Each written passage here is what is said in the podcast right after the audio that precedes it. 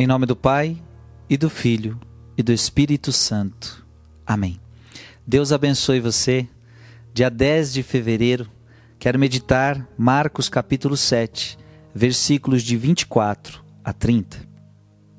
Naquele tempo, Jesus saiu e foi para a região de Tiro e Sidônia.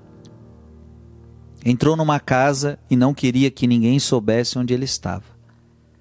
Mas não conseguiu ficar sozinho, escondido uma mulher que tinha uma filha com o espírito impuro ouviu falar de Jesus. Foi até ele e caiu a seus pés. A mulher era pagã, nascida na Fenícia da Síria. Ela suplicou a Jesus que expulsasse de sua filha o, o demônio. Jesus disse: Deixa primeiro que os filhos fiquem saciados, porque não está certo tirar o pão dos filhos e jogá-lo aos cachorrinhos? A mulher respondeu: É verdade, Senhor. Mas também os cachorrinhos debaixo da mesa comem as migalhas que, que as crianças deixam cair. Então Jesus disse: Por causa do que acabaste de dizer, podes voltar para casa. O demônio já saiu da tua filha.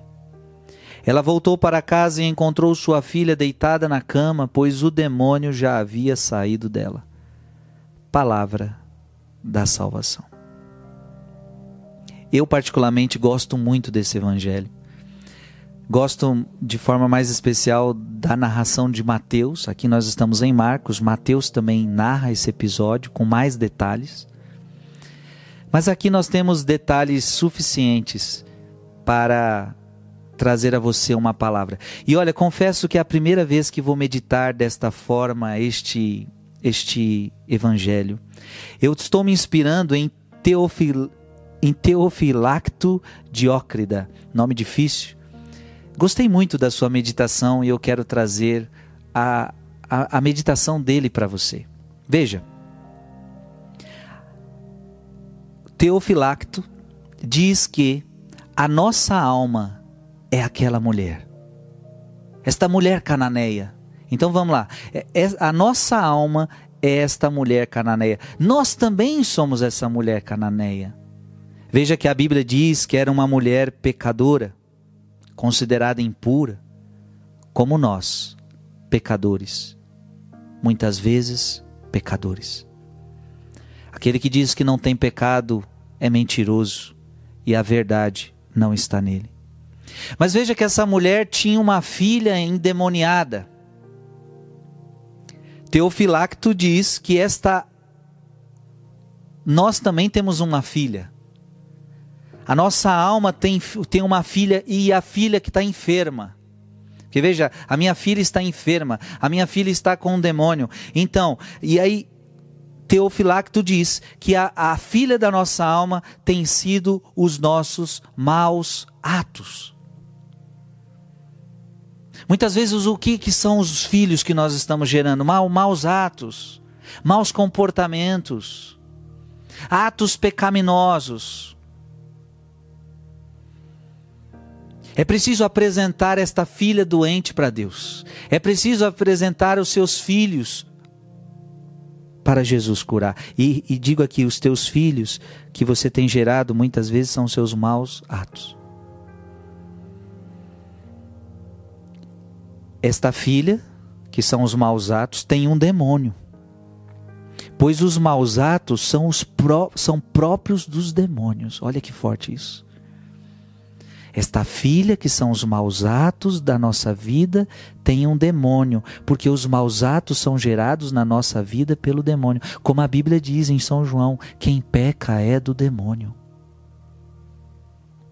A filha desta mulher estava atormentada por demônio. Quando nós permitimos que maus atos entrem na nossa vida, quando nós permitimos que o pecado entre na nossa vida, nós estamos dando porta aberta para demônios entrarem na minha vida. Ou nós acreditamos na palavra de Deus, ou nós levamos a sério, ou a coisa vai ficar difícil, minha gente. A Bíblia diz: aquele que peca é do demônio. Está lá, está no texto sagrado. Ou seja, se eu abro minha vida para os pecados, eu estou abrindo minha vida aos demônios. Se eu começo a viver maus atos, os demônios começam a se apoderar da minha vida. Por que, que essa menina está endemoniada? Porque ela mexeu com coisa que não devia mexer. Porque ela está afastada de Deus. Porque ela se entregou a pecados. Demônio não entra de outra forma. Você tem que abrir brechas, você tem que abrir portas, você tem que. E ele gosta de pecados. É só assim que ele tem poder sobre nós. Então nós também estamos assim.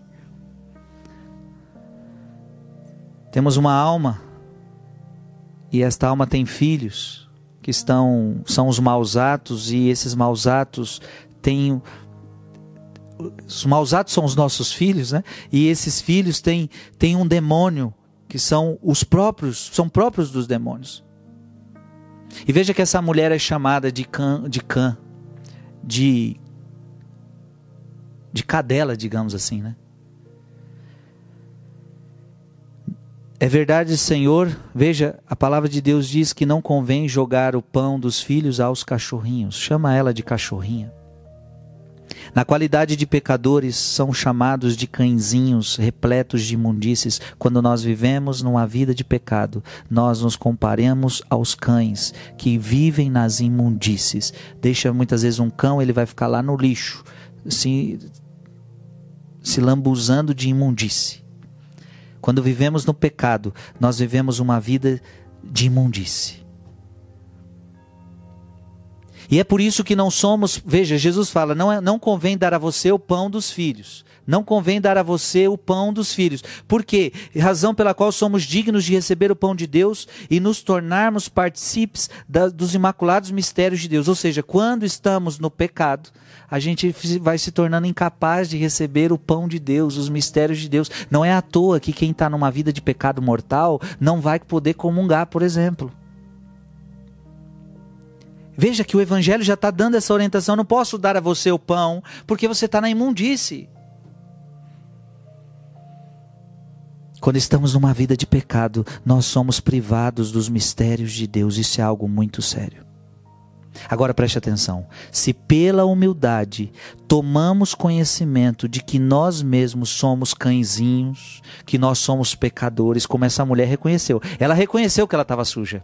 Ela reconheceu que ela era pagã. Jesus viu a humildade dela e curou a filha dela, expulsou o demônio da vida dela. Ou seja, se você reconhecer os seus pecados, Deus vai curar o seu mal, os seus maus atos e os demônios vão sair da sua vida. Se pela humildade você reconhecer que é pecador e que você quer mudar de vida, Deus vai mudar a sua história. E vai curar todos os seus demônios. Deus te abençoe. Em nome do Pai e do Filho e do Espírito Santo. Amém.